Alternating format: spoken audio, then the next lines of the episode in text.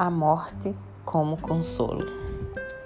Assim como qualquer mortal, eu também esquento a cabeça com questões de difícil praticidade. Teorizar é moleza, mas como agir do mesmo modo que essas super mulheres que a gente vê nas revistas e jornais, sempre bem resolvidas?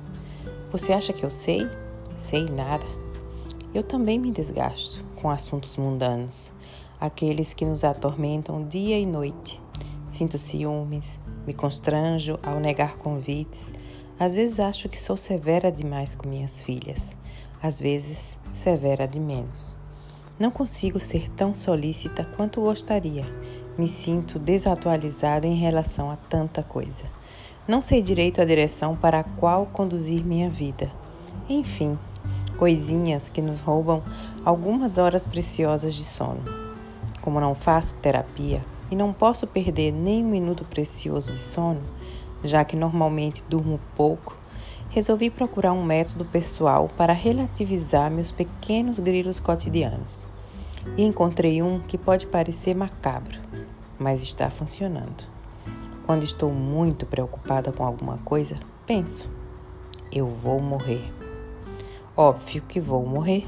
Todo mundo sabe que vai morrer um dia mas a gente evita pensar nesse assunto desagradável. No entanto, tenho pensado na morte não como uma tragédia, mas como um recurso para desencanar dos problemas.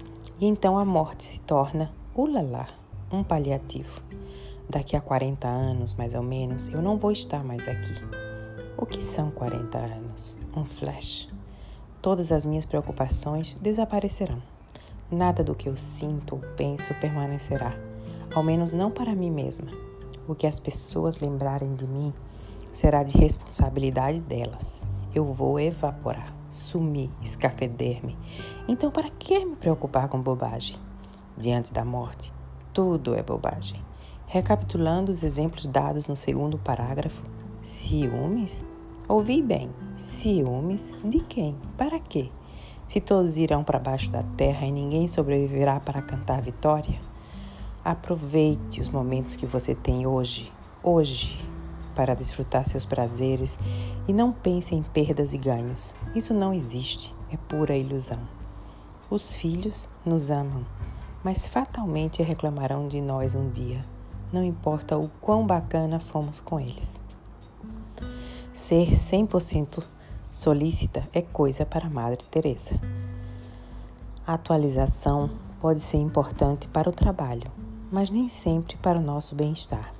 E finalmente, seja qual for a direção que você der à sua vida, o que importa é que ela seja satisfatória hoje.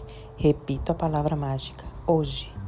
Porque daqui a pouco você e suas preocupações virarão poeira. Até Ivete Sangalo vai virar poeira importantíssimo. Me descuidei, deveria ter colocado esse último parágrafo lá no início. Mas já que vou morrer, dane-se. Se você tem menos de 40 anos, desconsidere todas as linhas dessa crônica. Leve seu nascimento a sério. Antes dos 40, ninguém vai morrer. Essa é a ordem natural do pensamento humano.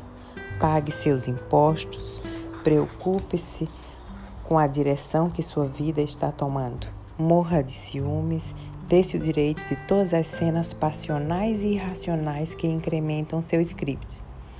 Não se entregue ao fatalismo. Honre o primeiro ato dessa encenação chamada vida. Porém, depois dos 40, apenas divirta-se e não perca tempo se preocupando com bobagens. Vai dar em nada. Texto de Marta Medeiros, uma grande escritora eu sou Geisa e essa foi minha leitura do dia.